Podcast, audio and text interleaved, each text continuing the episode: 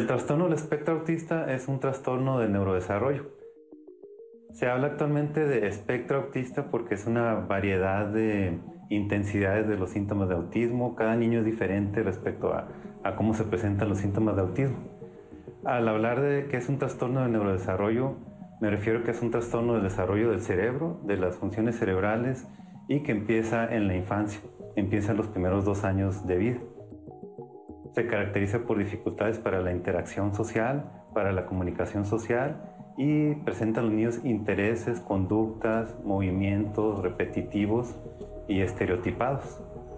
Eh, generalmente ocurre más frecuente en los niños varones que en las niñas. Estos síntomas son tan marcados que presentan una, una disfuncionalidad en los niños, en su aprendizaje, en la interacción con los demás, en, en la escuela, en, en su juego, en, diferentes aspectos de su vida. La parte que se puede hablar mucho de, de la genética es que hay una heredabilidad. ¿Qué significa? Pues que si yo tengo autismo es muy probable que en mis siguientes generaciones también se presente autismo. O si en mi familia hay autismo, también se pueda presentar autismo. Y el otro punto es que aunque no presenten autismo, si un niño presenta autismo en la familia, otros niños pueden presentar a lo mejor un trastorno del lenguaje, a lo mejor algo del aprendizaje, algo de hiperactividad. Entonces se habla como de cierta pues, predisposición a la, a la vulnerabilidad del neurodesarrollo. Las madres mayores de 40 años o los padres también entre 40 y 50 años tienen mayor riesgo de que sus hijos presenten un trastorno del espectro autista. Pero se habla de otro término que se llama epigenética, que significa que nosotros tenemos los genes al nacimiento, pero algo los va cambiando conforme vamos creciendo. Se va como mezclando con el ambiente y esos pequeños factores del ambiente van alterando nuestra genética y pueden presentarse entonces también los síntomas de autismo. Entonces una parte es la genética, otra es la epigenética y pues la tercera parte sería ya lo ambiental. Se habla de algunos metales pesados que tienen cierto riesgo de, de presentar alteraciones del neurodesarrollo. Se habla de contaminantes en general. Otra parte de lo ambiental pues es lo que pasa durante el desarrollo de un bebé desde la concepción del embarazo, desde lo que pasa durante el embarazo, lo que pasa en el parto y en el, en el nacimiento. Por ejemplo, las madres que tienen amenazas de aborto tienen más riesgo de tener em, autismo, las, las madres que no tomaron ácido fólico durante el embarazo, las madres que tuvieron amenaza de parto prematuro, conforme va evolucionando el embarazo. Los niños que tuvieron bajo peso al nacer, que tuvieron sufrimiento fetal, que estuvieron en, en incubadora, que tuvieron hipoxia cerebral, que les faltó oxígeno en los primeros minutos del nacimiento, todos esos son factores de riesgo ambientales que obviamente se combinan con la parte genética. Hola, bienvenidos a Diálogos en Confianza. Gracias por acompañarnos con este interesante tema del cual tenemos todos muchísimo que aprender. Desde el 2 de abril de 2007 se ha considerado que es el día de conmemoración del autismo para reconocer a las personas que viven con autismo y a sus familiares que tengan una vida digna y el lema que tienen es un feliz viaje por la vida, mismo derecho que todo mundo de gozar y pasarla bien y es de lo que vamos a platicar el día de hoy. Pero estamos hablando antes de entrar al aire de lo difícil que es el diagnóstico y que probablemente en el pasado pasaron muchas personas desapercibidas sin ser diagnosticadas y por ende tratadas adecuadamente.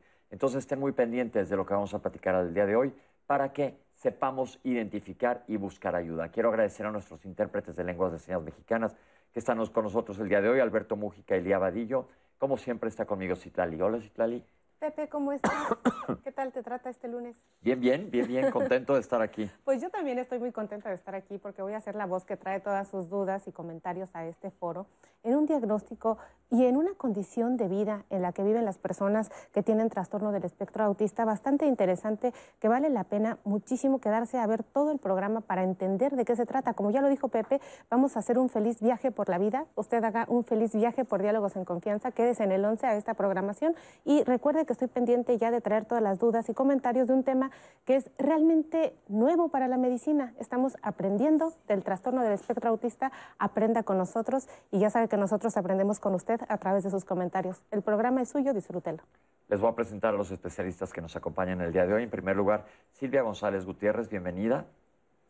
Muchas gracias, buenos días. Ella es psicóloga clínica adscrita al, al Secretariado Técnico de Consejo, Consejo Nacional de Salud Mental de la Secretaría de Salud y le quiero dar la bienvenida al doctor Jorge Escoto Moret. Bienvenido, doctor. Muchas gracias. Psiquiatra y paido psiquiatra, presidente de Autismex. Doctores, ¿cómo ven cómo arranqué el programa diciendo que en el pasado no se diagnosticaba, no teníamos ideas? Es un tema que para la sociedad, me atrevo a decir, corríjanme si estoy mal, que es algo relativamente nuevo. ¿Qué me podrían decir al respecto?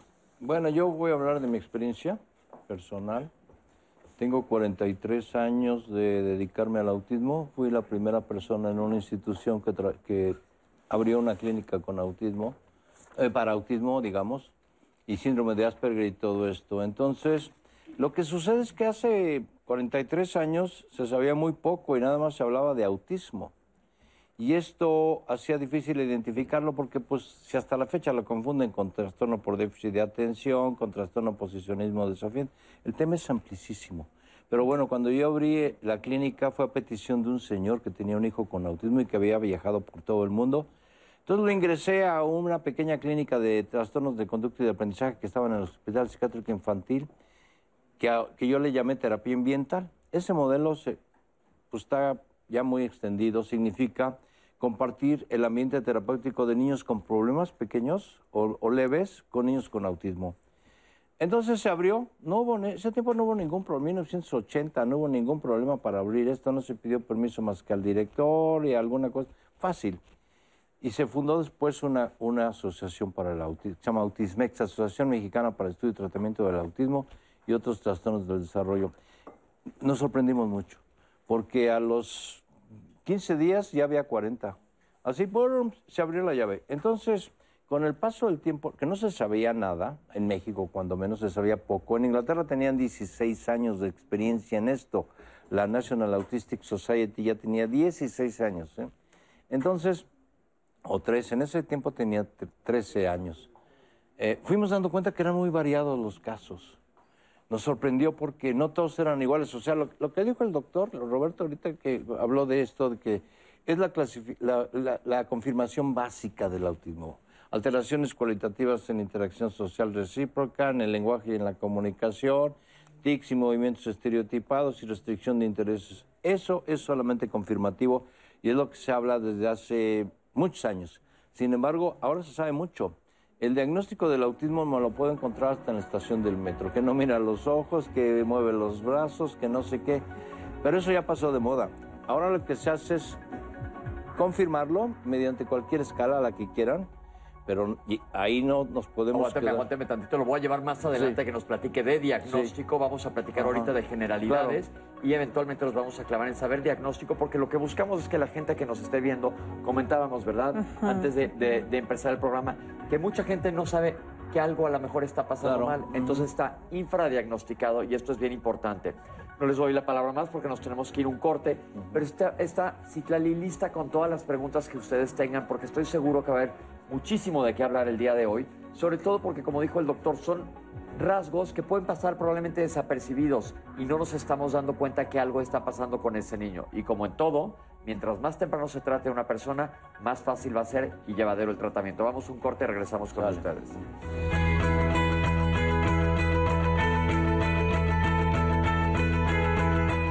La Asamblea General de las Naciones Unidas instauró el 2 de abril como Día Mundial de Concienciación sobre el Autismo para destacar la necesidad de mejorar la calidad de vida de las personas con trastorno del espectro autista y promover su inclusión en la sociedad.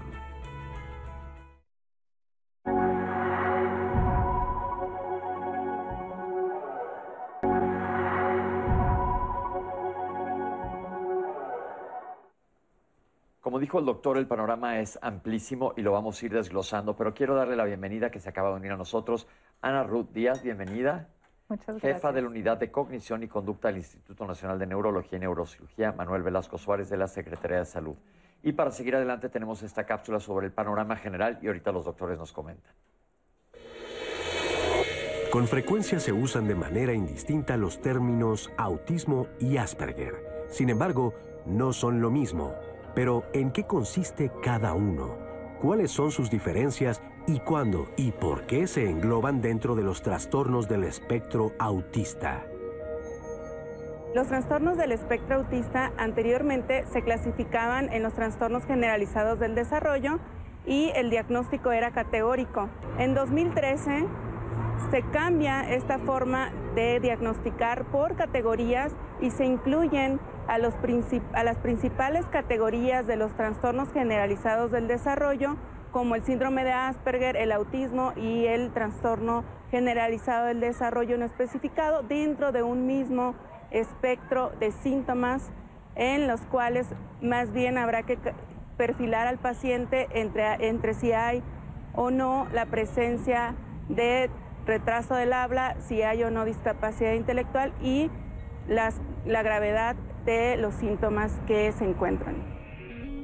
La Organización Mundial de la Salud señala que uno de cada 100 niños tiene trastorno del espectro autista, pero advierte que la estimación representa una cifra media, ya que en el artículo Prevalencia Mundial del Autismo, actualización de una revisión sistemática, se menciona una variación considerable, debido a que falta información de los países con menos ingresos entre la población.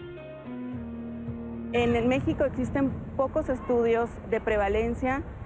El más reciente es el, hecho por Fombone en 2016 y estima un aproximado similar al de la Organización Mundial de la Salud con una prevalencia de 0.8% en niños. El trastorno del espectro autista comienza en los primeros años de la infancia y provoca problemas para desenvolverse en situaciones sociales, la escuela y el trabajo en la vida adulta. Los síntomas en los trastornos del espectro autista ocurren alrededor de los dos años de edad y la importancia de poderlos detectar tempranamente es poder hacer intervenciones específicas para cambiar la trayectoria tanto de la severidad del padecimiento como lograr el mayor potencial de las personas y la mayor funcionalidad en general, tanto a corto, mediano como largo plazo, para poder así incluirlos en la sociedad a donde pertenecen. Doctores, ¿sabemos cómo andamos de estadísticas en México? Eh, más que en México, lo que decía la doctora ahorita es muy cierto. En México ha sido muy complicado hacer como este estudio. Tenemos la referencia del Instituto de Investigación de Estados Unidos que nos habla de eh, un porcentaje de 25%, perdón, perdón, ah, un, eh, un, niño por cada 75 niños. Pues sigue siendo bastante alto, sí. Es muy alto porque si conocemos 200 niños, estamos hablando de que conocemos al menos cuatro niños con autismo. Pero si a esto le agregamos que en el contexto cultural en el que nos encontramos hay características de niñas que están bastante normalizadas, eh, eso nos tiene que, nos obliga a tomar en cuenta que muchos de los síntomas de autismo frecuentemente son pasados por alto y ahorita más adelante vamos a hablar de la sintomatología, pero es importante que vayamos captando todos estos datos que nos están diciendo. En cuanto a números, entonces probablemente estemos infradiagnosticados, pero se habla de un espectro. ¿A qué se refieren? Y como dijeron, identificamos autismo como si fuera un todo y Asperger, y el doctor ya nos había dicho que esto es amplísimo. ¿Nos podrían ampliar sobre el tema? Sí, sobre lo que estaba diciendo la psicóloga. Eh, hay un tipo de autismo que, que se le considera invisible, que es un síndrome de Asperger original, porque el síndrome de Asperger tiene dos presentaciones, por transición o la original. De eso hablo después, por eso digo que es enorme esto, no se puede ser categórico. Pero este es uno por cada diez personas. El síndrome de Asperger invisible son muy funcionales, pero se caracterizan por sinceridad radical, egocentrismo y literalidad con variantes muy extensas.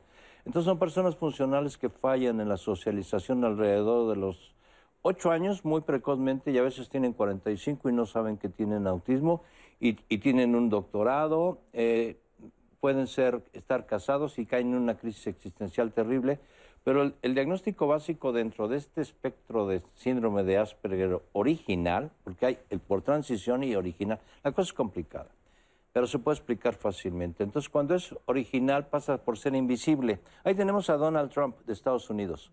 Él tiene un síndrome de Asperger original, es sinceridad radical, literalidad y egocentrismo con muchas variantes. habla de los mexicanos como si todos fuéramos iguales, como si todos fueran prietos, malos, asesinos, violadores, cosas horribles que ha dicho él, que eso no se puede decir. La sinceridad radical es un elemento básico en el diagnóstico de síndrome de Asperger.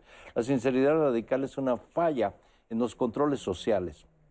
Entonces hay mucha gente que es franca, que dice tonterías, que le va mal socialmente, que tiene muchos errores. Entonces aquí hablaríamos de un tipo de autismo que es prácticamente invisible para todos, ¿no? Ese es uno por cada diez, ¿eh? según mi, mi, experiencia. Sí, yo resaltaría ahí en el tema del espectro, y es en donde me parece que los papás pueden poner mucha atención, de una ausencia total de habilidades, sobre todo sociales y comunicativas, a un uso disfuncional. pero entonces mi pregunta sería, ¿cómo distinguir de un niño que pues mi hijo es muy tímido?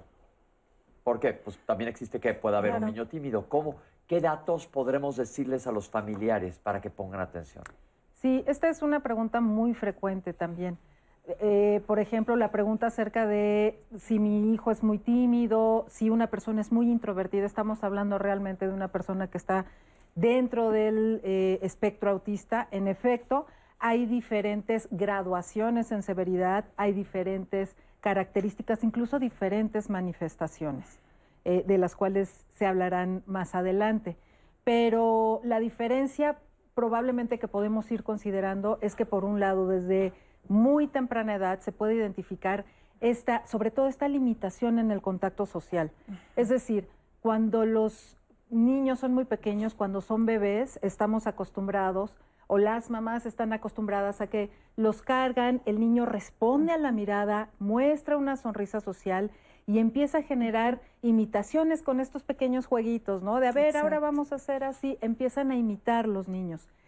Cuando existen ciertas deficiencias en la imitación o en la respuesta social, sobre todo a las personas más cercanas, podríamos pensar entonces en la posibilidad eh, de que es un niño que necesita ser atendido. Por otra parte, los niños que son tímidos o introvertidos, con mucha frecuencia se sienten muy cómodos con unas personas, interactúan mucho, por ejemplo, con la mamá, con los papás, con los hermanos, y difícilmente interactúan con otras personas pero la limitación con la familia no está necesariamente restringida como si se observa en los niños que cursan con trastorno del espectro autista. Vamos a ver esta cápsula de evaluación diagnóstica porque como estamos viendo puede que no sea algo muy sencillo. Aquí la tienen. Bueno, para realizar el diagnóstico de los trastornos del espectro autista, el diagnóstico es eminentemente clínico. ¿A qué me refiero? A que no hay un estudio de laboratorio o gabinete que se le pueda hacer al pequeño. Es un trastorno del desarrollo infantil. Entonces lo que nos interesa desde el primer contacto es la entrevista con el papá para hacer el abordaje de la historia del desarrollo infantil y el análisis del mismo, igual que eh, las características del niño, observar directamente al menor. Eh, lo que nos importa ver en el menor es que se hayan completado los hitos del desarrollo, principalmente a nivel del lenguaje, a nivel de la socialización y del juego. Entonces, eh, si yo le hablo al niño, por ejemplo, por su nombre y él no voltea, o yo busco el contacto visual del pequeño y él no lo hace conmigo, obviamente ya va a ser un dato de alarma. De igual forma, el juego. El juego, generalmente los pequeños con trastorno autista carecen de algo que llamamos juego simbólico. Entonces no utilizan los juguetes para lo que son.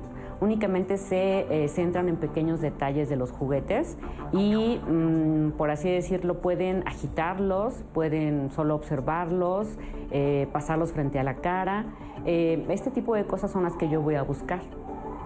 Afortunadamente hay papás muy observadores que desde el, primer añito de vida ya encuentran situaciones que les llama la atención de, su pequeñito.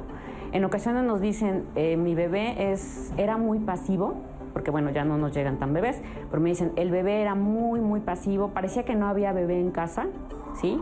No me demandaba incluso ni para comer, yo tenía que despertarlo. La otra, eh, los otros comentarios que son frecuentes es, eh, cuando yo quería cargarlo, el bebé lloraba, lloraba, lloraba mucho y se quedaba tranquilito hasta que yo lo ponía en su cuna. Em, tienen, suelen tener poca necesidad de sueño, entonces pueden ser bebés que dice, bueno, nunca durmió siestas de día. Em, y eh, también pueden tener muy poca tolerancia a la frustración. Lo contrario del, primer caso del bebé muy pasivo es lloraba por todo y sin motivo aparente. Ah, lo que nosotros recomendamos es que cualquier situación del desarrollo que al, al, papá le parezca anómalo o ese sexto sentido que a lo mejor la mamá puede tener, porque generalmente es mamá, eh, no, no, se pase por alto, no se, se haga un caso omiso. En ocasiones es, bueno, los bebés todos tienen su tiempo, todos los niños son diferentes, lo va, a ser más tarde. No. Mientras más pronto se detecten los síntomas, nosotros podemos impactar en ellos y el pronóstico a largo plazo es eh, radical, es, es diferente, totalmente diferente al primer síntoma no hay contacto visual, no, no habla, este, no interactúa con los demás niños de su edad, sí hay que acudir por favor a, una valoración. Muy interesante, doctores, pero yo les tengo una pregunta. Se habla mucho de los bebitos, pero a un bebito, ¿cómo se le hace una evaluación? ¿Hay alguna edad en donde los papás podrían llevar a una valoración? Porque yo me imagino un bebé de seis meses, pues, que no sé. Yo, yo tengo una, una, guía clínica, así se llama clínica, que es clasificación inicial y categorización clínica del autismo está aquí, pero no está completa, la guía la tengo aparte y se puede diagnosticar a los tres meses. O sea, desde los tres meses, si tienen intuición, como se dijo en la, en la cápsula, si el bebé parece sordo, si el bebé parece ciego, si el bebé es muy indiferente, porque hay varias formas de manifestarse el autismo, por eso sería el autismo original que, siempre ha tenido características extrañas. Y puede ser el que se presenta o debuta como una pseudo desintegración que antes se llamaba el síndrome de Heller, que va bien, va bien, va bien, va bien, empieza a balbucear, empieza a hablar y de repente se suspende y al año y medio se queda como pasmado y luego retoma el, desarrollo, pero en un estilo autístico. ese debut se llama una pseudo desintegración. Y cuando es autismo original, como podríamos hablar del autismo más claramente diagnosticado es porque el bebé siempre empieza a manifestar. Entonces, desde los tres meses, nada más que no se dan cuenta, como dijo eh, eh, la psicóloga, eh, no siempre se dan cuenta, y él le va a hablar, le falta estimulación, lo que sea, pero a veces la abuela puede decir, este niño es muy raro, es muy serio, no se ríe, no da los brazos, no mira cuando lo están amamantando. Entonces, ahora actualmente el diagnóstico se hace por la identificación de presencia o, ausencia de estándares de similaridad compartida, eso viene en, mi guía, o esquemas conceptuales, identificar esquemas conceptuales. Estoy, hablando en, estoy hablando en chino, pero este luego lo explico. que nos entienda el público. Esto quiere decir que hay conductas estandarizadas en todos los niños y que quien estudia ciencias cognitivas sabe lo que se presenta al mes, a los dos, a los tres, a los cuatro.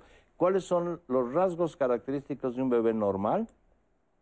Entre comillas, porque ahora no les gusta que se diga normal, pero un, niño normo típico, lo que quieran. De la mayoría. Sí, de la mayoría. Empieza a mostrar características que si lo comparamos y sabemos estas eh, características, lo podemos eh, evaluar mediante una, una, escala. Por ejemplo, las mamás hacen cosas muy curiosas porque le hablan al bebé como si el bebé hablara o entendiera y los bebés son muy dados a echar relajo, ¿no? Entonces le empiezan a hacer guau, guau, guau y el bebé se ríe, ¿no? Entonces, le hablan, vamos a ir con tu abuelita. Si el bebé es indiferente, no se muestra, porque a los seis meses ya entiende palabras y conductas el bebé y entiende el chacoteo de estar con él. Entonces las mamás a veces le hacen, mmm, qué rico, wow, está muy sabroso, no te lo voy a dar. Y entonces el bebé tiene una respuesta, por una respuesta por inducción. Se le induce a creer o se le engaña. Eso se mide en mi guía y entonces van siguiendo pautas y entonces uno dice, tiene ausencia de esto, de esto, de esto, de esto hay alarma. No digo que sea autismo así categóricamente, pero sí un trastorno del desarrollo. Pero aquí lo que buscamos es que busquen, busquen ayuda. Y la gente ahorita nos podría preguntar, ¿con quién voy? ¿Con mi pediatra o con quién sería la persona ideal para acercarse? Esa es una excelente pregunta porque no hay hasta el momento estudios de gabinete que nos permitan decir, mira, esta mancha gris nos muestra que hay autismo, ¿no? Eh, ahorita, por ejemplo, en la clínica en donde trabajamos se hace una valoración psiquiátrica y una valoración psicológica. Como lo decía la doctora en la última cápsula, el diagnóstico es estrictamente clínico y de ahí la importancia de hacer una entrevista basada sobre todo en las preocupaciones de los papás y mamás y cuidadores primarios. Las mamás nos traen preocupaciones muy sencillas como a veces siento que no me quiere, lo abrazo y no responde, le sonrío y no me mira, le juego y no juega como mis otros hijos, le acerco los juguetes y no le atraen, o sí le atraen, pero solo los que tienen luces o música. Ante estos signos de alarma, eh, hay que poner mucha atención. La recomendación es buscar psiquiatría y psicología. Ok. Sí, yo, yo agregaría algo más. Estamos, en efecto, ahorita hablando de un, de un tema muy específico, que es el trastorno del espectro autista, pero cuando son muy pequeños los bebés, se empiezan a identificar estos signos de alarma y no sabemos aún si se van a desarrollar en forma para dónde va. Por ejemplo, le hablo y no me y no me atiende. Probablemente vaya algún problema de agudeza auditiva. Claro. Eh, o a lo mejor... Probablemente se refiere a la doctora que probablemente no escucha bien. No escucha bien, exacto. Probablemente no escucha bien. Probablemente tenga alguna implicación también que se va a identificar más adelante de discapacidad intelectual. Probablemente pueda desarrollar varios tipos de, afectaciones, de trastornos, que en ese momento lo más importante para las mamás, para la familia en general, es identificar algunos signos de alarma y acudir a la atención. Ok, tenemos una cápsula de la importancia del psicodiagnóstico para ver por dónde tenemos que ir. Aquí la tienen. El diagnóstico de autismo es algo muy complejo, entonces lo primero que tenemos que hacer es una muy buena entrevista clínica, una historia clínica completa en donde se pregunte todo acerca del, neurodesarrollo, ya que el autismo es un trastorno del neurodesarrollo que va a abarcar diferentes áreas comunicación social, el desarrollo del lenguaje. Entonces, antes de solicitar cualquier prueba, primero tenemos que tener nosotros como clínicos esta información. Una vez que ya tienes tu historia clínica completa, que ya entrevistaste a los papás, que ya observaste al paciente, en ese momento es cuando se solicita la prueba y hay diferentes pruebas. Las que son como el gold estándar a nivel mundial son dos principalmente. Esta es una que se conoce como ADR y la otra es helados. La primera es una entrevista muy larga, es una entrevista también a los papás en donde se profundiza un poquito más en todos estos antecedentes. Y la otra en realidad es una prueba muy bonita, porque en esta prueba lo que haces es haces como varias actividades con el paciente, desde el juego hasta enseñarles imágenes, descripciones, entonces, en este conjunto de actividades, te das cuenta cómo es la interacción del paciente contigo, si él inicia o no la interacción, qué cantidad de lenguaje tiene, cómo juega. Entonces vas haciendo todas esas observaciones y las vas registrando. Aquí en México validamos dos pruebas. Una, la última que se validó fue la entrevista semiestructurada CRIDI.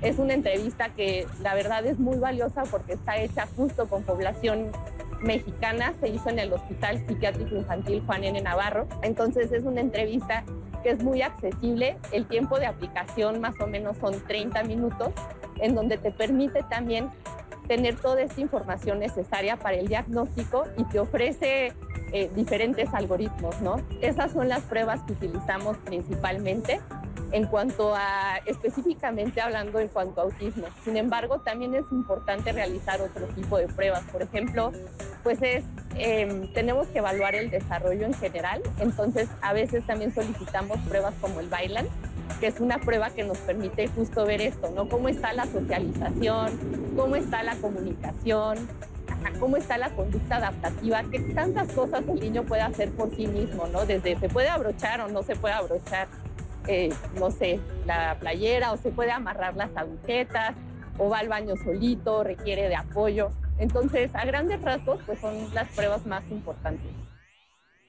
Gracias, doctora. Aquí la cosa es que lleven a, su hijo cuando haya duda y se le hagan las pruebas necesarias. Nunca está de más, a lo mejor te dicen, bueno, a lo mejor está todo perfecto, pero ya lo evaluaste. Tenemos preguntas del público, Citlali. Así es. Eh, doctores Pepe, nuestro público quiere saber si el trastorno del espectro autista es una enfermedad y cuál es la diferencia entre una enfermedad y un trastorno, porque no les ha quedado muy claro. Las personas que viven con autismo son más o menos inteligentes que la gente en promedio. ¿Pueden tener hijos las personas con autismo? ¿Serán personas independientes o realmente son personas que siempre tendrán que ser cuidadas? Es una preocupación creciente en los padres de familia.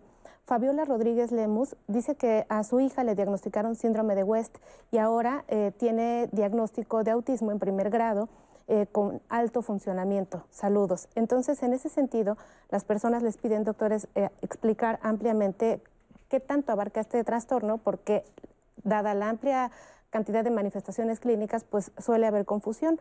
Claudia Aide Guerra, su hijo de, de 11 años convive con discapacidad intelectual, autismo y déficit de atención con hiperactividad. ¿Convive con todo esto o realmente solamente tiene un diagnóstico? José Luis E. Laras nos pide que por favor se hable de CBD, de oxigenadores, de diferentes terapias, porque lo que más quiere es ver a su hijo bien. Sara Aleli García pregunta que si es verdad que las personas con autismo les molesta muchísimo el ruido. Eh, otra pregunta es, eh, ¿qué tan temprano me puedo dar cuenta si mi hijo tiene espectro autista? Siguiente pregunta, ¿qué otras posibilidades del neurodesarrollo o psiquiátricas puede tener un niño con espectro autista? ¿Viven más o menos tiempo que las personas en común? Aida Zamora quiere saber cómo se trata la adolescencia, cómo vive la sexualidad una persona con este trastorno. Y voy a sumar el último comentario de Lara Laclau, que dice cómo trabajar la educación sexual y la orientación en niños o en adolescentes que tienen el trastorno del espectro autista.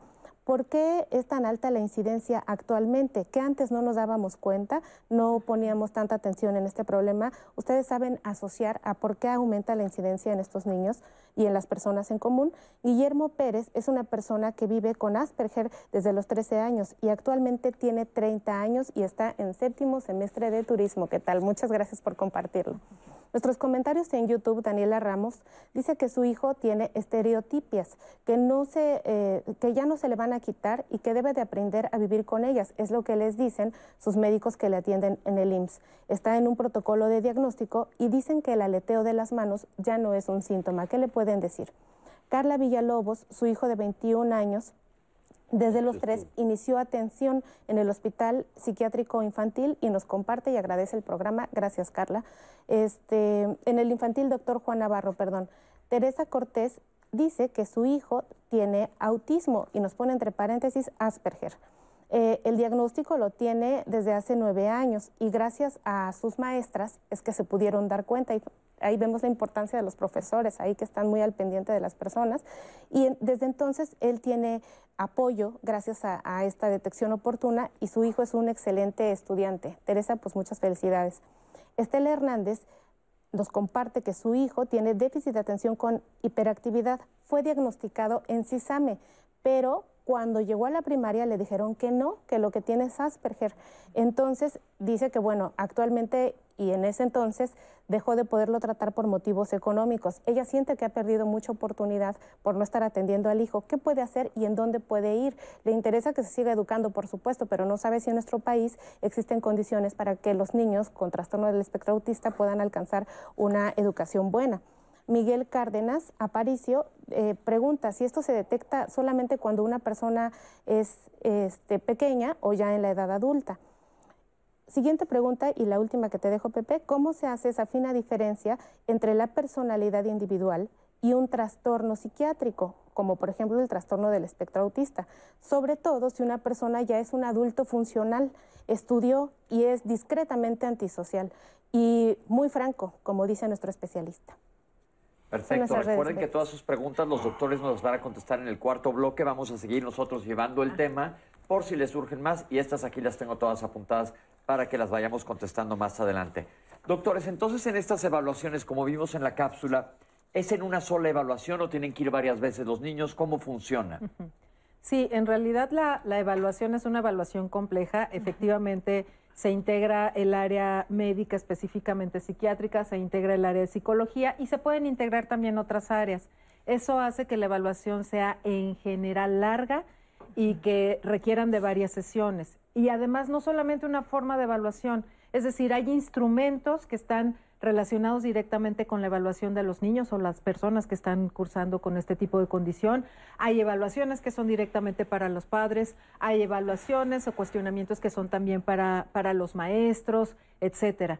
Y además hay algunos métodos observacionales que nos permiten conocer y analizar el comportamiento que están teniendo estas personas en esta condición, especialmente con niños, que es en donde más se ha volcado la parte diagnóstica. Vamos a tener que ir un corte, pero rápidamente si alguien me dice, ¿es muy largo llegar al diagnóstico? ¿Se toma mucho tiempo? Es largo, pero mm, muy... O sea, se llama evaluación multidimensional, ya no se valen los diagnósticos simples. Entonces hay que confirmarlo cuantificarlo, categorizarlo, ubicarlo y encontrar eh, eh, estándares de similaridad compartida. Porque la pregunta es, lo que siempre dice no habla, entonces la pregunta es, no habla pero piensa, entonces hay que evaluar, evaluar el ¿Cuánto pensamiento. tiempo toma en llegar a un Es un diagnóstico? algoritmo. Entonces aquí hay un, un protocolo, cada institución tiene, por ejemplo, ustedes y nosotros tenemos la misma, trabajamos en el mismo, en el mismo protocolo que es el de Autismex o- y el que quieran ustedes ahora, ¿no? Entonces hay escalas para medir adaptación, eh, como dijiste tú, adaptación, comunicación, lenguaje, etcétera. Ok, entonces la cosa aquí, lo importante es que se lleve al niño y se haga en los estudios diagnósticos para llegar a un diagnóstico adecuado y vamos a hablar de lo que se le puede ofrecer a un niño. Ahorita regresamos.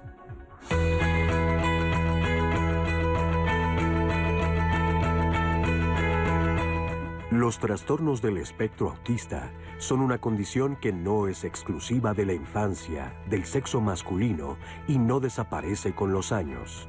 Esta condición puede presentarse en niñas, niños y adultos.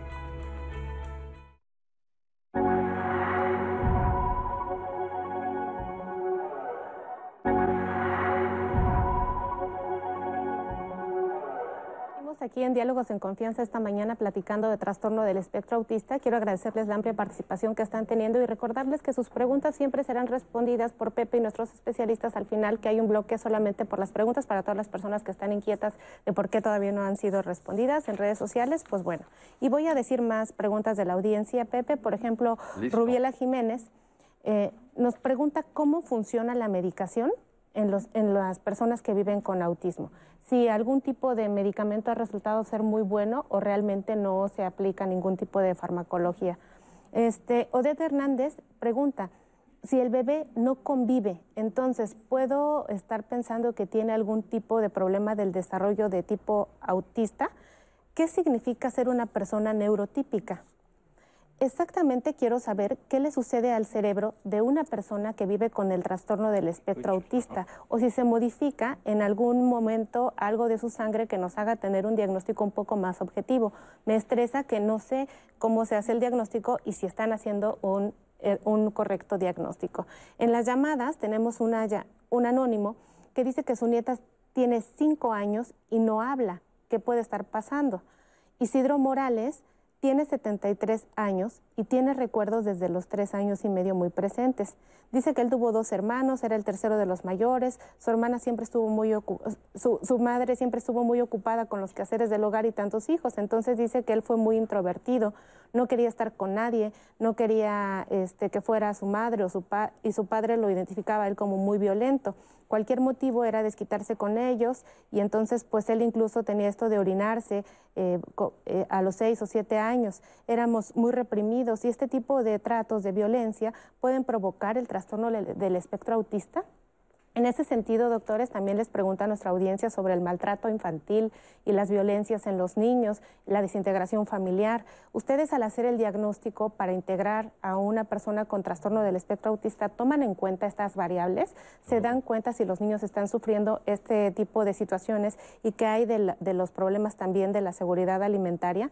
Pablo Iván dice que fue a comprar un pan sin saber, un niño se acercó a platicar con él y cuando se fue su mamá, la señora de la, eh, su mamá y la señora le dijo que bueno había padecido autismo. La mamá estaba muy estresada porque de pronto el hijo habló con la señora y era un, niño que pues prácticamente no hablaba con las personas. Ese tema le sorprendió mucho y nos llamó Pablo para contarnos este pues la experiencia. Muchísimas gracias hasta el momento son las redes Pepe. Perfecto. Pues nosotros seguimos y ahora vamos a ver esta siguiente cápsula sobre la rehabilitación. Ya nos dijeron que el diagnóstico, recuerden, es clínico y puede tomar un tiempo porque tienen que hacer muchas pruebas los especialistas. Una vez que tienen todas las pruebas, les nos van a decir qué tipo de dentro del espectro autista va a tener el, niño, porque como nos dijeron también, no todos los casos son iguales. Pero vamos a ver esta rehabilitación y cómo, y vuelvo a repetir, mientras más temprano se diagnostique va a ser más fácil para los especialistas. Vamos a verla. La parte física o la terapia es la intervención precoz y nos ayuda a prevenir o hacer una intervención en nuestros niños en el desarrollo psicomotor. Nuestros niños van a presentar un retraso en la motricidad fina o lo que es la motricidad gruesa. Un ejemplo de ellos, nuestros niños pueden presentar alteraciones en la postura, alteraciones en el tono muscular, alteraciones en la coordinación de sus movimientos finos y gruesos. Un niño que no tiene una buena ejecución funcional motora y ejecutiva de estas mismas, no solamente se va a ver afectado a nivel motor, sino se van a ver afectadas otras áreas importantes, como es la integración social, indirectamente va a afectar la comunicación, va a afectar también todo lo que es la, la autosuficiencia o actividades de vida diaria. Tenemos adolescentes que ya tienen 12, 14 años más o menos y hay niños que no son funcionalmente en sus ADBH. ¿Esto quiere decir? Que hay niños que no se visten solos, no se asean solos y esto se ve afectado por la motricidad fina o los niños que tienen una alteración en la marcha que caminan en puntas. Entonces los niños que no tienen una buena consolidación motora van a tener un problema en la independencia. Entonces aquí fomentamos y trabajamos con estrategias y técnicas específicas para el desarrollo motor de nuestros niños, con ejercicios específicos a través de un circuito como todo el, material que observan aquí. Con esos eh, materiales nosotros trabajamos como arrastre, gateo, ejercicios para el miembro superior o el miembro inferior. También trabajamos un poco lo que es la integración sensorial. Por lo general, las personas regulamos de forma normal o automática todos los sentidos que recibimos del exterior. Un niño con TEA, ¿no? un niño con autismo, le cuesta trabajo modularse, regular y clasificar todos estos sentidos que percibimos a través de lo que es nuestra vista, el gusto, el tacto o el olfato. Aquí en Sinsame contamos con un cuarto de estimulación multisensorial y contamos con la terapia física y se hacen actividades para que el niño pueda regular y tenga una mejor respuesta adaptativa a todos los sentidos o a todos los estímulos que puede estar recibiendo. La terapia del lenguaje va a ser esta serie de eh, técnicas, estrategias, ejercicios, actividades, etcétera, que van enfocados a la estimulación o a la corrección de las dificultades que se van presentando en el lenguaje. En general, ocupamos eh, diferentes recursos, como pudieran ser desde los apoyos visuales, eh, tableros de comunicación, agendas visuales, etcétera, para trabajar desde la intención comunicativa, después a lo mejor eh, la estructuración del lenguaje, ejercicios orales, faciales para trabajar pronunciación, etcétera. Doctores, entonces vimos que la rehabilitación es importante tanto motora como de lenguaje, que probablemente tampoco se presenten alteraciones, pero es importante. Háblenos ustedes de el manejo, ¿qué les hacen? Cada uno de ustedes quiero oír sus opiniones de cómo se maneja. Sabemos que hay muchos tipos y probablemente no sea una receta de cocina, pero platíquenos qué es lo que se hace en la terapia. Pues la sugerencia ahorita es un tratamiento integral. No todos los niños tienen necesidades motrices, no todos los niños tienen alteraciones sensoriales. Cualquier tratamiento que iniciemos tiene que atender básicamente los síntomas cardinales del autismo, que son la comunicación, la socialización y el patrón de intereses. Entonces nosotros trabajamos, por ejemplo, desde el estímulo de la intención comunicativa, como decía el terapeuta del lenguaje, la identificación y atención de alteraciones sensoriales, en el caso de que haya eh, poco tono muscular, el fortalecimiento del tono muscular, pero sobre todo las habilidades sociales, que empiezan con la habilidad sencillísima de señalar.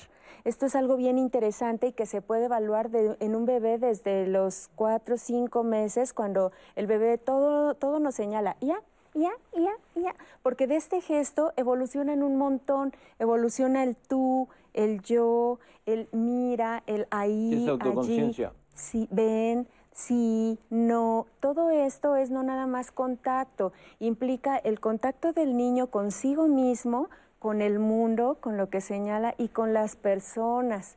Y entonces este es como una, eh, un indicador importantísimo que nos puede dar pistas de por dónde va la, la socialización. Entonces trabajamos con él, esto, trabajamos alteraciones sensoriales, comunicación, socialización y más adelante, pues bueno, te podría decir un montón de cosas, control de esfínteres, pero Adelante, doctores. es que, como, como, como, como, lo mencionas, eh, lo que hacemos es un examen mental complejo si les interesa, esto es gratis, o si no me estoy haciendo propaganda, lo pueden descargar en Google y si les, como los llamados a misa.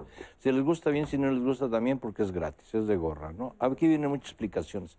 Pero esto es tan grande que hay semiautismos, pseudoautismos, atipos, autismos atípicos, autismos fijos, autismos en transición. Y entonces lo que te encuentres, le puedes, terapia de lenguaje, por ejemplo, lo que se dice, intencionalidad de la del comportamiento de la conducta si no habla. Análisis lingüístico conceptual si sí habla. Y vámonos muy lejos.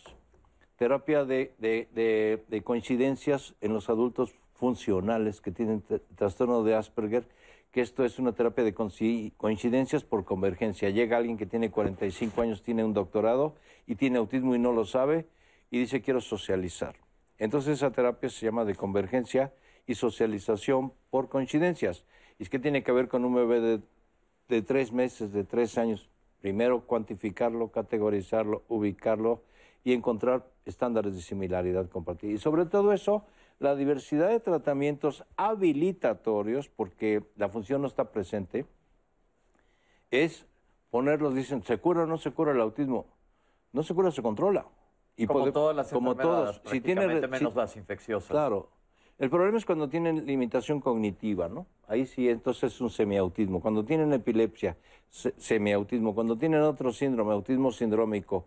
Cuando tienen eh, eh, lo que sea.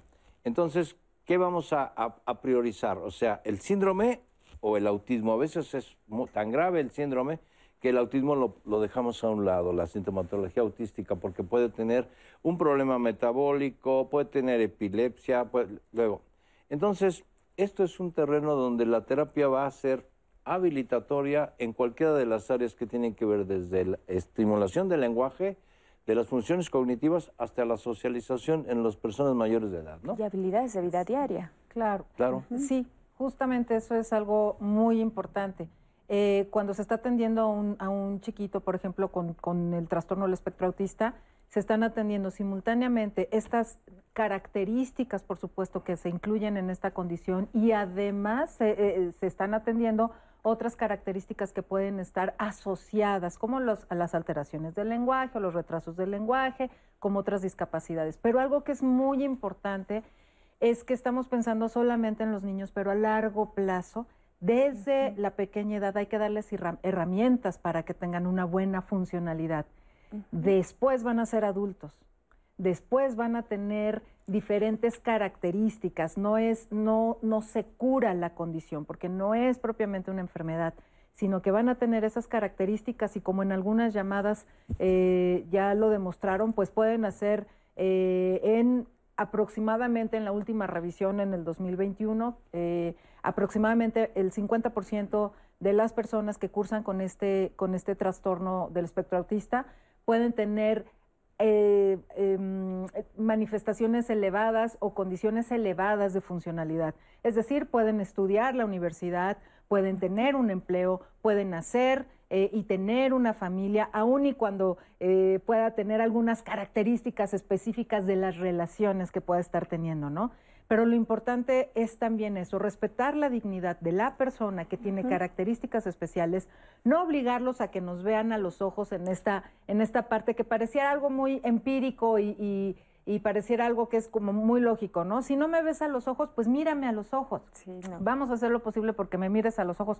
No, vamos a respetar esas características, a habilitar la función comunicativa y a desarrollar aspectos de la vida diaria que le permitan ser funcional en un futuro. Son las herramientas para el futuro. Pero esto es clave, que pueden ser personas total y absolutamente funcionales. Absolutamente, pero... En algunos casos. Ahí sí me gustaría hacer un, un atenuante, porque a veces y aquí cuidado con las películas que vemos, con los documentales que vemos, que llevan a los papás a la expectativa de que el niño por tener eh, una condición de autismo puede ser un niño genio y entonces la aspiración es esa, ¿no? Y entonces aquí más bien hay que mirar al niño. Yo siempre digo que hay tantos tipos de autismo como personas que lo presentan. No siempre ocurre eso, pero siempre el propósito del tratamiento es que en la vida adulta la persona desarrolle las habilidades para vivir de la manera más digna posible dentro de sus capacidades. Perfecto. Algo muy importante es que la adolescencia y la adultez son constructos sociales. No todas las personas son adolescentes ni son adultas con autismo o sin autismo. Porque yo he escuchado que dicen, ¿cómo vamos a enfrentar la adolescencia de nuestro hijo? Pero el hijo tiene autismo, es no verbal y tiene 18 años. Dicen, no es adolescente, sigue siendo la misma personita. O tiene 27 o 37 años y es semiverbal. Porque en estas categorías hay que evaluar también el nivel de pensamiento y de autoconciencia. Es, es, un poco más eh, complejo todo esto. Entonces, eh, yo tengo un paciente que, que puede tener lo vi cuando tenías, yo tengo 43 años de trabajar en esto, tengo pacientes que pueden tener 50 años y los sigo viendo. Entonces ya tienen una carrera y me puede decir, yo no hablaba, pero ahora hablo, ¿no? Pero habla con la voz así. Entonces es una estereotipia verbal, sigue siendo la misma voz de niño y tiene 40 años. Entonces aquí no hablamos de un adulto, hablamos de una persona mayor de edad.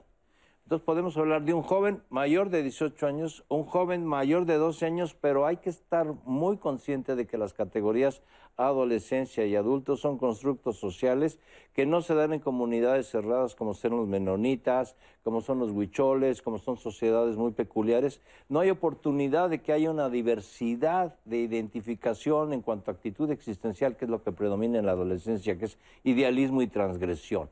Entonces, con el autismo sí puede haber adolescentes, sí, pero tiene que tener ciertos requisitos de funcionalidad. Pueden ser adultos, sí, si hay equilibrio, autonomía, autosuficiencia, independencia, bla, bla, bla.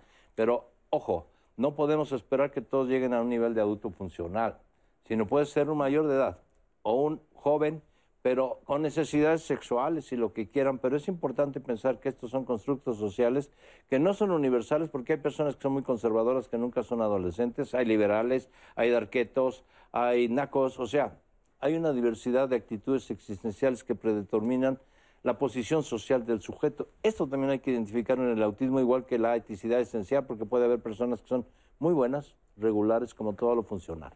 Entonces, como dijo Geron, básicamente hay una gran variedad y hay que enfocarse en el paciente, individualizar cada caso para hacer lo mejor posible con cada paciente. Tenemos una cápsula de la Fundación Autismo Tato, aquí la tienen.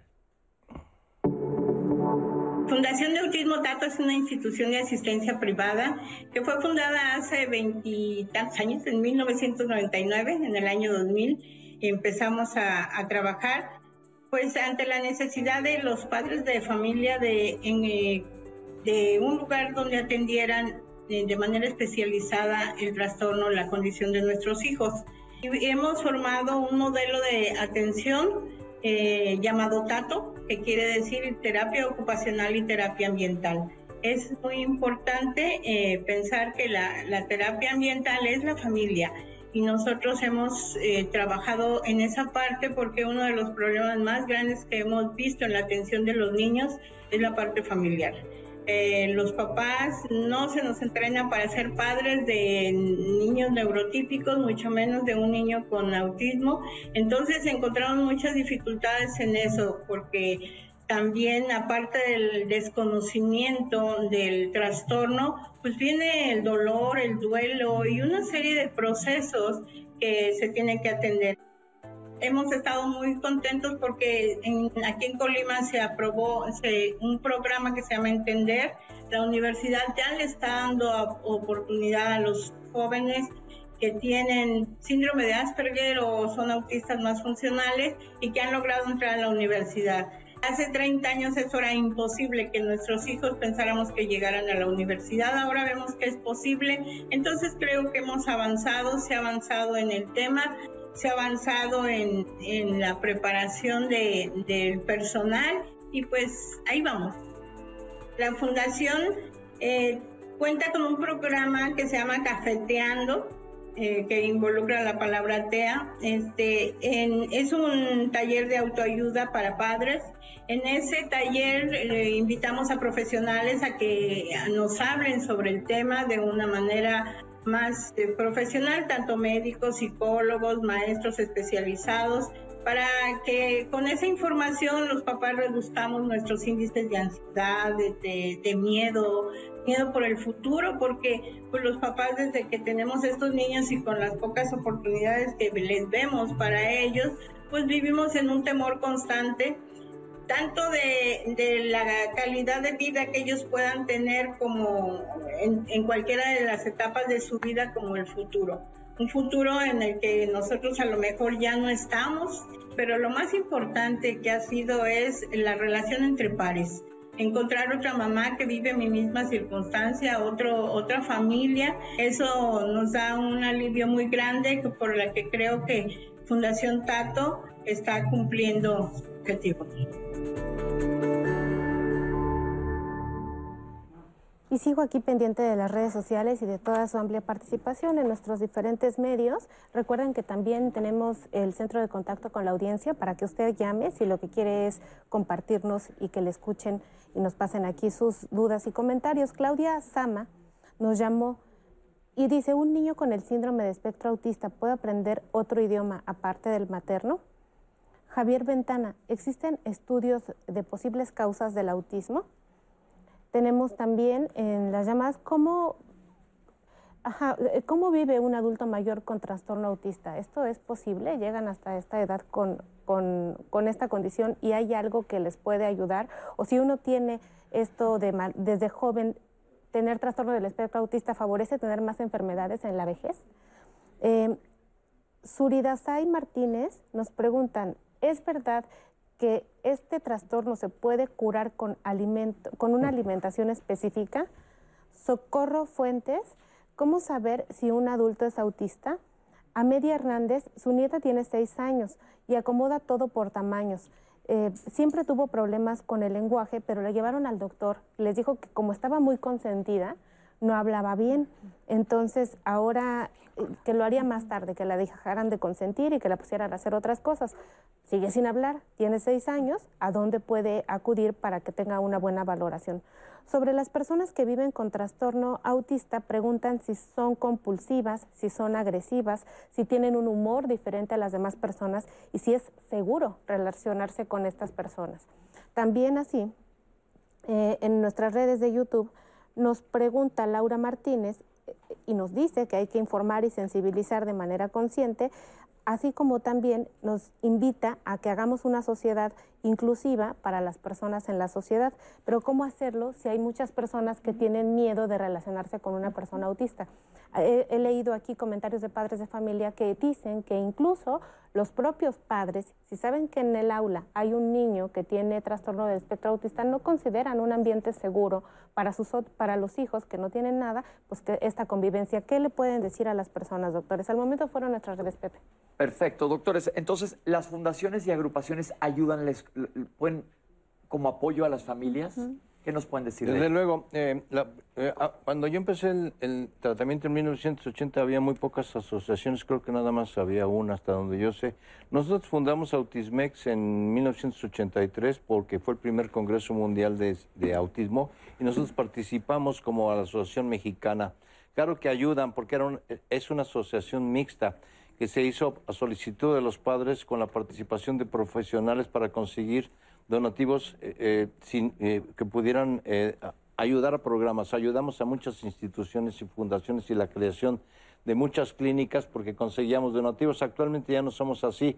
Son fundamentales, pero es más importante que las asociaciones, que el gobierno cree instituciones públicas como el Instituto de Neurología, como el Juan de Navarro, como el CISAME, como todo esto que hay, donde den un tratamiento correcto para todos los síndromes del autismo y que sea muy barato. Ahora, mi pregunta es, ¿existe tratamiento farmacológico? ¿Se aplica en todos los casos? Sí, bueno, hay tratamiento farmacológico, por ejemplo, para algunas manifestaciones. Por ejemplo, un pequeñito que sea muy irritable, que tenga de pronto probablemente crisis de ansiedad, etcétera. Entonces, esas son algunas cuestiones que, que se pueden dar con mucha frecuencia durante, eh, a, lo largo de la vida. Eso sí se puede medicar. Pero entonces, cuando se da medicamentos es contra alguna de las manifestaciones, no es que sea un medicamento para curar el autismo, eso es bien importante que lo sepa el público. Sí, eso es muy importante. Lo más importante es poder atenderlo desde el punto de vista ¿Y la, gente que dice que lo cura con alimentos? No, no, no. O sea, es que una vez a mí un señor me dijo que si había cura para la homosexualidad, para volverse hombre. Me lo dijo muy inocentemente porque él tenía un hijo homosexual y que es una condición que no tiene ninguna anormalidad Si hay una, un, medicamento para hacerse hombre, yo me lo tomo. O sea, se lo dije así, tómeselo usted para que sepa que, de qué está hablando, ¿no? Pero Esto igual que en el autismo. Si hay una medicina para el autismo, pues yo me la tomo, porque se supone que voy a mejorar en funciones cognitivas y en todo esto. Hay medicamentos para la ira, para esto. Ahora, las aguas mágicas, las dietas, las estos son muy relativa, son relativamente eh, poco funcionales porque no hacen un estudio de qué tipo de autismo es y si tiene algún problema metabólico para rechazar ciertos alimentos. Montar a caballo no es Tenemos que ir a un corte, doctor, pero perdón que lo interrumpa. Pero Yo entonces no una existe una, dieta Claro. que cure el autismo. Claro Vamos a un no. corte y regresamos con todas sus preguntas.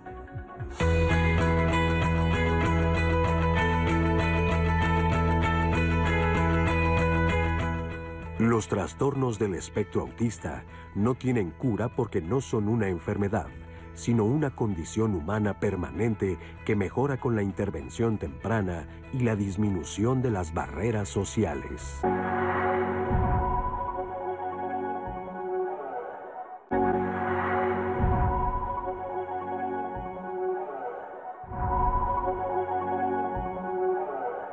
Hay características de niñas que están bastante normalizadas.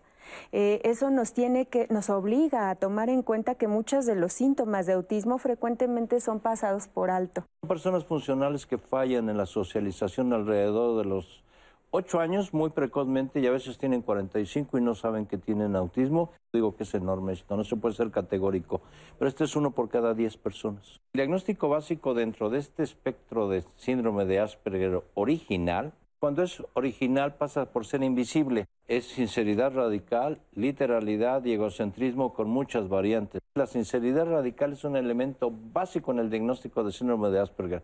La sinceridad radical es una falla en los controles sociales. Hay diferentes graduaciones en severidad, hay diferentes características, incluso diferentes manifestaciones. La diferencia probablemente que podemos ir considerando es que por un lado desde muy temprana edad se puede identificar esta, sobre todo esta limitación en el contacto social. Muy sencillas, como a veces siento que no me quiere. Lo abrazo y no responde. Le sonrío y no me mira. Le juego y no juega como mis otros hijos. Le acerco los juguetes y no le atraen. O sí le atraen, pero solo los que tienen luces o música. Ante estos signos de alarma eh, hay que poner mucha atención. Cuando existen ciertas deficiencias en la imitación o en la respuesta social, sobre todo a las personas más cercanas, podríamos pensar entonces en la posibilidad eh, de que es un niño que necesita ser atendido. Los niños que son tímidos o introvertidos, con mucha frecuencia se sienten muy cómodos con unas personas, interactúan mucho, por ejemplo, con la mamá, con los papás, con los hermanos, y difícilmente interactúan con otras personas. Pero la limitación con la familia no está necesariamente restringida como si se observa en los niños que cursan con trastorno del espectro autista. Cuando son muy pequeños los bebés, se empiezan a identificar estos signos de alarma y no sabemos aún si se van a desarrollar ¿Para en forma va a ir? para dónde Así va. es. Se hace una valoración psiquiátrica y una valoración psicológica. El diagnóstico es estrictamente clínico y de ahí la importancia de hacer una entrevista basada sobre todo en las preocupaciones de los papás y mamás. La recomendación es buscar psiquiatría y psicología.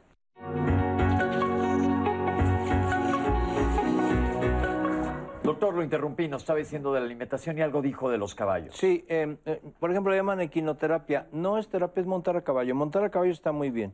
Nada más que recuerden que cuando no habían inventado los coches, toda la gente montaba a caballo y padecía autismo y padecía todo. El, el caso de Hugh Blair, reportado en 1760 y tantos, él era un excelente caballista, pero tenía autismo. Entonces, está bien montar a caballo, pero no es terapia. Y es un ejercicio. Ahora, las aguas mágicas, aguas alcalinas, aguas no sé qué, las dietas y las constelaciones familiares no llevan a ninguna parte, perdón, pero los destantean, les cobran mucho y luego los desinforman o los culpabilizan. Esto es un crimen. Hace muchos años se hablaba de la clínica de Bruno Bettelheim. Yo estuve ahí y él hacía parentectomía. No vuelven a tratar al niño porque ustedes son la causa del trastorno. Eso es muy grave decirlo, ¿no? Porque yo le respondería, aparte de que tengo un chico con problemas del desarrollo, tú me estás echando la culpa, te voy a demandar, ¿no?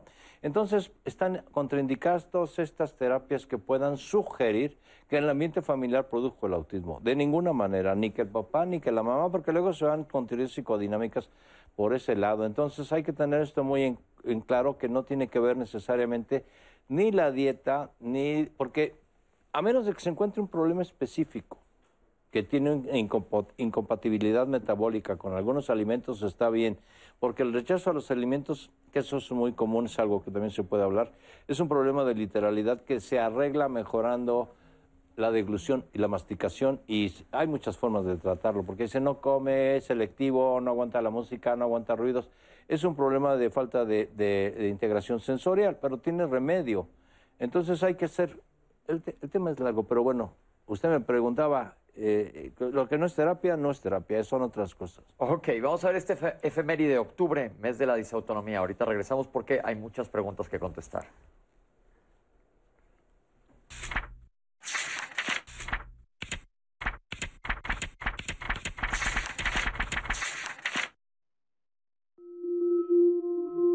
Octubre es el mes de concientización sobre la disautonomía, que es la falla del sistema nervioso central autónomo encargado de regular funciones vitales como la respiración y el funcionamiento del sistema gastro, función de órganos vitales como el corazón, los intestinos, la vejiga, los vasos sanguíneos, las glándulas sudoríparas y las pupilas. Los síntomas son variados, pero pueden incluir latidos cardíacos rápidos, vértigo, ansiedad, debilidad, capacidad reducida para sudar, confusión mental, presión arterial baja, insomnio, incontinencia, entre muchos otros, por lo que a veces es necesaria una combinación de tratamientos debido a la variedad de síntomas. La Secretaría de Salud destaca que se puede presentar en cualquier edad y que lo padecen cerca de 70 millones de personas en el mundo, por lo que cada mes de octubre, también conocido como el mes turquesa, se convoca a las personas a saber más sobre disautonomía. Importante mencionar que post-COVID ha estado mucho más frecuente la disautonomía, pero vamos a seguir. Es momento de contestarles todas las preguntas que tienen. Doctores, les encargo. Primera pregunta, ¿el trastorno del espectro autista es una enfermedad o es solamente un trastorno? Es un trastorno que puede cursar con enfermedades, pero eso ya es comorbilidad, pero es un trastorno. Perfecto. ¿Las personas que sufren TEA son más inteligentes que otras? No necesariamente. No necesariamente. ¿Estas personas pueden llegar a ser independientes en la edad adulta? Por supuesto que sí, en un buen porcentaje. Perfecto. ¿Pueden tener hijos? Pueden tener hijos, pero hay un tipo de autismo que se hereda, que es el Kanner Asperger. ¿Qué es el qué, perdón? Kanner Asperger. Ok, perfecto. Mi hijo tiene síndrome de West, pero luego le dijeron que era TEA. ¿Qué implica? ¿Cuál es la diferencia? Es un semiautismo. Se puede tener síndrome de West y autismo y se llama semiautismo o autismo sindrómico. Ok, perfecto. A los 11 años le detectaron a mi hijo trastorno del espectro autista con déficit de atención e hiperactividad. ¿Es un solo diagnóstico o son muchos en uno? Es una comorbilidad de TDA. sí, pueden estar al mismo tiempo. Comúnmente en el autismo es déficit de, interés, no déficit de atención. Ok. ¿Qué nos pueden decir si funcionan los el CBD o los oxigenadores? No tengo, no hay mucha experiencia sobre esto. Hay casos aislados donde sí funciona, otros no, pero, pero insisto, hay que categorizar, cuantificar, ubicar el autismo para saber de qué estamos hablando, porque no hay un autismo. Pero aparte, dentro de las líneas de práctica clínica, ¿existe oxigenoterapia o CBD? No. Ok, entonces no, está aprobado. Eso es igual que los delfines todavía. No hay evidencia científica sobre esto. ¿Es verdad que el ruido les molesta? Sí. A algunos, cuando hay alteraciones sensoriales, sí. Sí, y de hecho hay hasta audífonos que los aíslan y que les permiten adaptarse mucho más fácilmente al medio. O quienes los toleran en exceso, quienes lo buscan en exceso. Eso es básicamente entre moderado y leve, no de los de alto funcionamiento o de Asperger. O puede presentarse, todo es sí y no. Todo es sí y no. Oh, ok, bueno, vamos a tratar de contestarle lo más preciso a toda la gente que nos está viendo. ¿A qué edad me puedo dar cuenta? Ya hablaron que desde niños muy chicos. Desde los tres meses, pero bueno, Pero requiere un diagnóstico profesional. Sí. No es solo Siempre. percatarse de algo, sino... Llévenlos, por favor, ya nos Así dijeron los. Y aquí van a aparecer en pantalla los lugares donde pueden ver a los especialistas y todas las, las asociaciones o indicaciones a dónde acercarse. Las personas que viven con esto viven más o menos que la población general. Igual. Igualito. ¿Ok? ¿Cómo se vive la sexualidad en pacientes que tienen este trastorno? ¿Y cómo como padres podemos trabajar este punto de educación sexual? Esto es muy interesante porque es igual, depende del caso, pero hay algo que quiero señalar. La frecuencia de homosexualidad simple en las mujeres con autismo y sobre todo síndrome de Asperger es mucho más frecuente que en la po- población que no tiene síndrome de Asperger. Esto ya está publicado, ya hay bibliografía y también hay una relación entre homosexualidad y autismo. No se sabe por qué. No estoy infiriendo que la homosexualidad sea una enfermedad, pero sí hay una frecuencia en las mujeres con síndrome de Asperger que, tienden, que tienen homosexualidad simple. Es más frecuente. Perfecto, pero como un padre si les quiere dar educación sexual que lo hablen como cualquiera de los demás hijos. No. En la Depende. clínica tenemos talleres específicos para tratar de manera especializada eh, la sexualidad dependiendo del grado de Claro. autismo. Y, y, perdón, y no olvidar que dentro de estas graduaciones, cuando son casos muy severos, hay un desarrollo sexual que es Así es. desigual. O sea, hay un desarrollo hormonal, hay un desarrollo sexual, hay manifestaciones, por supuesto, de todo tipo, que también requieren una atención, Atención especial. especial. Perfecto. ¿Por qué hay tanta, tanta incidencia ahora? ¿O será que en el pasado no se diagnosticaba tanto? Exactamente. Lo segundo. Exacto. Ok. Eh, yo tengo Asperger y estoy en séptimo semestre de turismo.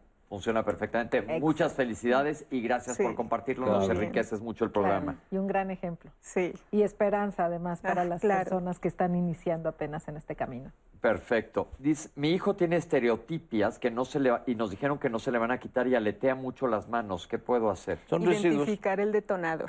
Todas las estereotipias son manifestaciones de algo. Hay que identificar qué está detonando la estereotipia. ¿Nos pueden explicar qué es una estereotipia? Es Porque un no movimiento repetitivo, básicamente. Puede ser motor o fonatorio y deriva regularmente de emociones intensas, sobre todo enojo, eh, alegría o inseguridad. Cuando hay incertidumbre, me siento muy contento, me siento muy enojado, puedo empezar a aletear, a girar en mi eje, a emitir sonidos, a digitalizar. En el síndrome en transición, cuando, cuando está evolucionando el síndrome de Kanner de moderado a leve y de leve Asperger, no le pongo mucha importancia a los estereotipos porque van a desaparecer. Ok. Son, son, son secuelas del, est- del estadio de autismo previo, pero son como dices tú exactamente. Pero yo no le pongo atención porque tengo pacientes que son profesionales y siguen con las estereotipias, pero funcionan. Exacto, no, no, dis- no los hacen disfuncionales, eso en particular. Exacto. Sobre todo los tics. Ya- hace nueve años le diagnosticaron a mi familiar Asperger a través de la escuela. Los maestros, como ustedes ya comentaron, se dieron cuenta, pero es un excelente estudiante. Muchas gracias, gracias por compartir. Eh, está diagnosticado mi familiar con déficit de atención, con hiperactividad y probable Asperger. No tengo dinero, ¿a dónde lo llevo? ¿Qué hago? Pues al Juan N. Navarro, depende de la edad, o al Instituto de Neurología, o al CISAME, hay muchos lugares. Pero ojo, el, def- el trastorno por déficit de atención con impulsividad es un diagnóstico superficial, hay que hacer una evaluación compleja. Ok, por eso lleven un lugar adecuado que se estudie. Sí. ¿Se puede diagnosticar en los adultos? Sí. Ok. Así es. ¿Qué, ¿Cuál es la diferencia entre perso- la personalidad y un trastorno, la personalidad dentro del, de TEA y un trastorno psiquiátrico? Se puede tener las dos cosas o las tres cosas, trastorno del espectro autista, trastorno de personalidad y trastorno psiquiátrico. Eso es comorbilidad y es parte de un diagnóstico complejo, pues se puede tener, como decían antes, se puede tener cacari- ser cacarizo, viajar, entrar y comer pinole al mismo tiempo. Ok, ¿cómo funcionan los medicamentos? Ya dijeron que no sean medicamentos para tratamiento del trastorno específicamente, sino para alguna de las manifestaciones. Y dependiendo de la manifestación que tenga, es el mecanismo de acción de- del Exacto. fármaco. Desde luego. Eh, mi bebé es antisocial, ¿te- ¿tiene autismo? Pues No. habrá que valorarlo, ¿no? Valorar. Claro. Exacto, hay que acudir. ¿Qué, eh, qué quiere decir alguien neurotípico? Alguien que Niño funciona, Regular. que funciona regularmente. ¿Qué le pasa al cerebro? ¿Hay algo mal en el cerebro o hay algo mal en la sangre en estos pacientes? Ya se dijo que no se diagnostica por ni vagenología ni por algo en sangre, pero ¿hay algo que suceda? Sí, claro. Ah, o sea, a pesar de que no es el diagnóstico así, las neurociencias han aportado mucho. Se han encontrado eh, algunas áreas en el cerebro que pueden estar en el encéfalo en general, que pueden estar afectadas particularmente los lóbulos frontales, sobre todo si hay ciertas comorbilidades. Se han encontrado disfunciones, por ejemplo, en el cerebelo y en otras estructuras. Perfecto. Se ha llegado a comparar precisamente con esto, que no es un problema de, una estructura cerebral, sino como si fuera del cableado, por decirlo así. El cableado. Por supuesto. Sencillo. La interacción neuronal. Exacto. Así es. Ok. Mi hijo tiene cinco años, pero no habla. ¿Por qué? Pues no sabemos, pero es importante que lo valoren. Por favor, llévalo. Ya cinco años son cinco años. Sí, sí. Tengo 63 años. Yo fui muy, muy introvertido, me orinaba, pero nos reprimían mucho en casa. ¿Es todo esto me pudo, me puede haber provocado autismo? Más bien puede ser un síndrome de autismo invisible que sea funcional, porque yo he conocido mucha gente así, que tuvieron retraso del lenguaje, etcétera, etcétera, y, tienen un síndrome de Asperger invisible. La violencia. O también, perdón, o también hay algunas características de personalidad, hay ciertos tipos de personalidad que tienden a ser muy retraídos y que también pueden tener algunos pensamientos diferentes, etcétera. Entonces será cuestión también de saber y caracterizar con claridad esto. No neces no todo así es. Además hay mucha autoconciencia aquí en esta persona. Hay una capacidad de introspección Lo que pasa es que antes había un síndrome, o hay un síndrome que se llama eh, personalidad esquizoide que ya actualmente se considera Asperger, ¿eh? O sea, pero el clúster digamos, todo. Pero entra, entra dentro de la, de la. Es que hay, hacer, hay que hacer examen complejo. Hay que hacer un examen, claro. ¿La violencia familiar puede desencadenar autismo? No, sí, el autismo estaba instalado, está se va a manifestar. Pero la violencia familiar sí puede desencadenar muchos trastornos de personalidad independientes. Entonces, siempre atacar la violencia familiar. Y el medio ambiente favorece el aislamiento. O sea, un medio ambiente hostil favorece el aislamiento y con y, bueno. Pues y dificulta el tratamiento y el pronóstico y el pronóstico también. ¿Pueden aprender idiomas? Sí, claro. Hay, yo tengo una paciente que habla 20. 20 idiomas. Y tiene síndrome de Asperger. Wow, mi respeto y, para cualquier y chino, japonés, etcétera, etcétera. Ok. ¿Cuáles son las causas específicas? No se sabe. No se sabe. Porque hay muchos tipos de autismo. Sí. ¿Cómo viven cuando son adultos mayores? Depende de si hay Depende del autismo toda su vida, que lo ideal es que estén bajo tratamiento. y de su funcionalidad. Y... Depende del caso, pero en general pueden vivir sin mayor problema, ¿no? Depende del país, porque por ejemplo hay países que tienen muchas facilidades para las personas con síndrome de Asperger o autismo funcional, de alto rendimiento, por ejemplo en Inglaterra, en Noruega, en Suecia, eso, sí pueden vivir solos porque hay trenes que los llevan y que saben y que, o sea, hay un sistema social muy funcional. Si el sistema social no es muy funcional, el, el paciente o la persona, no, no digo paciente, la persona con autismo puede tener una vida muy disfuncional si las redes sociales del país donde vive son disfuncionales. Esa es la regla de lo que se llama en esto, ¿no? Ok. ¿Estas personas tienen riesgo específico de alguna otra enfermedad? Como todos. El riesgo es igual que la población general. Bueno, obviamente si fuman, pues se asociado a cigarros, si tienen obesidad, es, es como cualquier persona. Que si la alimentación lo cura, ya contestaron que no, pero si no te, si eres alguien, si es un, un paciente que es muy excitado, le evitan dar cosas que, lo, que le exciten más. Pero la dieta no te cura, es bien importante. Eh, ¿Cómo se diagnostica en el adulto? ¿Es diferente que en los niños? Por supuesto es diferente, la historia es más larga. Pero depende del, tipo de autismo que tenga el adulto porque si es un autismo fijo, de tipo moderado, va a tener el mismo autismo siempre y entonces no es adulto. Es mayor de edad con el mismo síndrome. Sí, pero por, eso me refiero a que cómo se Los mismos instrumentos. Mismos instrumentos. historia clínica, aplicación de escalas, comprensión de historia. Claro. Perfecto. Mi nieta tiene seis años y acomoda todo absolutamente por tamaños, pero no habla nada. Tiene seis años. Hay que averiguar si piensa. Esa es la primera pregunta, si piensa, porque tiene, ahí tiene esquemas conceptuales, categorización, clasificación que son los ladrillos, pero ya tiene seis años. Entonces, cuando uno pregunta esto, el diagnóstico de autismo actualmente tiene que ver con, la presencia de esquemas conceptuales y categorizaciones, ¿no? Entonces ahí hay una categorización, pero habría que ver si piensa.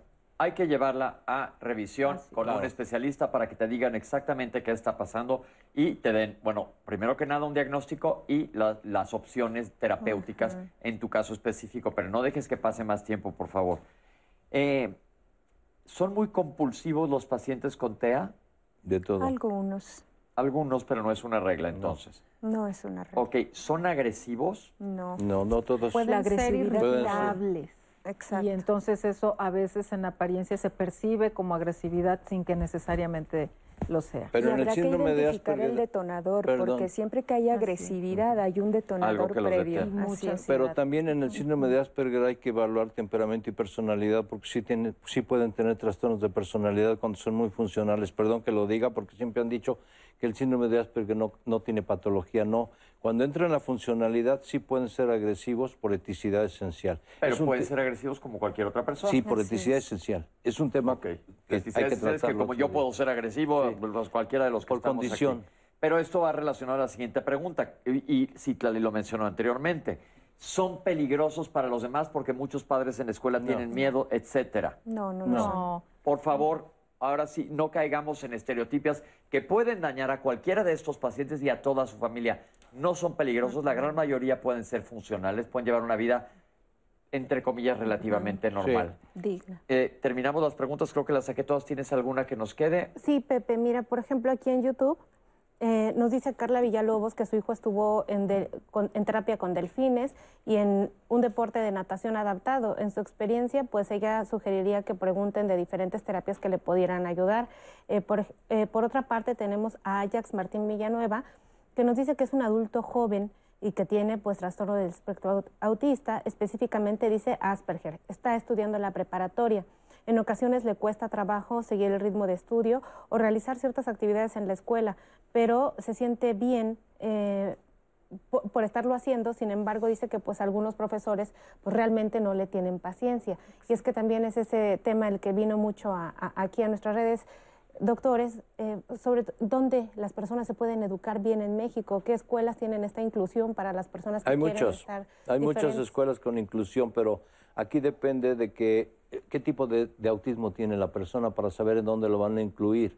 O sea, porque en qué nivel está tan funcional, nivel de lenguaje, eh, aptitud cognitiva, adaptación. Entonces, antes de recomendar una escuela, habría que ver qué, qué tipo de autismo tiene y, y entonces ahí sí se le puede recomendar. Y yo creo que sobre todo desde el punto de vista de inclusión, vean este programa, vean este programa, compartan este programa, porque hay que incluir a las personas que tienen este, eh, este trastorno. Existe una gran variabilidad, como nos lo acaban de explicar ustedes, pero hay que ser inclusivos, hay que enterarnos. Ese es el objetivo de Diálogos en Confianza, comentar con ustedes, dialogarlo y que sepan que existen redes de apoyo y mientras más difusión hagamos, es mejor para todo el mundo. Eh, las terapias, como dicen, pues dijo el doctor, bueno, pues terapias, qué bueno, si fue a nadar con delfines y le gustó, qué bueno, pero también el hecho de que esté estudiando la carrera y le cueste trabajo algunas materias u otras, acuérdense, yo por ejemplo, que no, no estoy diagnosticado de menos, muchas materias me costaron muchísimo trabajo, No hay que entonces hacer los test. no clasificar como que a fuerzas te va a costar trabajo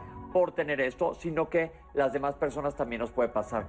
Veamos las cosas como son y queremos agradecerles, doctores, que nos hayan acompañado, se nos fue el tiempo con un programa muy rico de mucha información, inclusive hoy para nosotros, ¿verdad, Citlali? Nuestra clase de medicina de los lunes para nosotros y para seguir compartiendo con la. Exacto, y entonces de verdad les pedimos que lo compartan. Quiero agradecer a nuestros compañeros de lenguas de señas que están con nosotros todos los lunes, difundiendo información, porque queremos hacer global para todos. Pero sobre todo a ti en casa, muchísimas gracias por acompañarnos todos los lunes aquí en Diálogos en Confianza. Y te pedimos ayuda de difundir el programa, porque esto nos ayuda, como dije hace un momento, a todos. Y es momento de retirarnos, pero la próxima semana estaremos aquí al pie del cañón. Vamos a platicar de enfermedad vascular cerebral, otro tema bien importante, y ya les dirá Citlali, tiene mucha prevención. Nos vemos la próxima semana, les agradezco haber estado aquí con nosotros, doctores, gracias. Gracias. Y bueno, esto fue todo, hasta la próxima, gracias.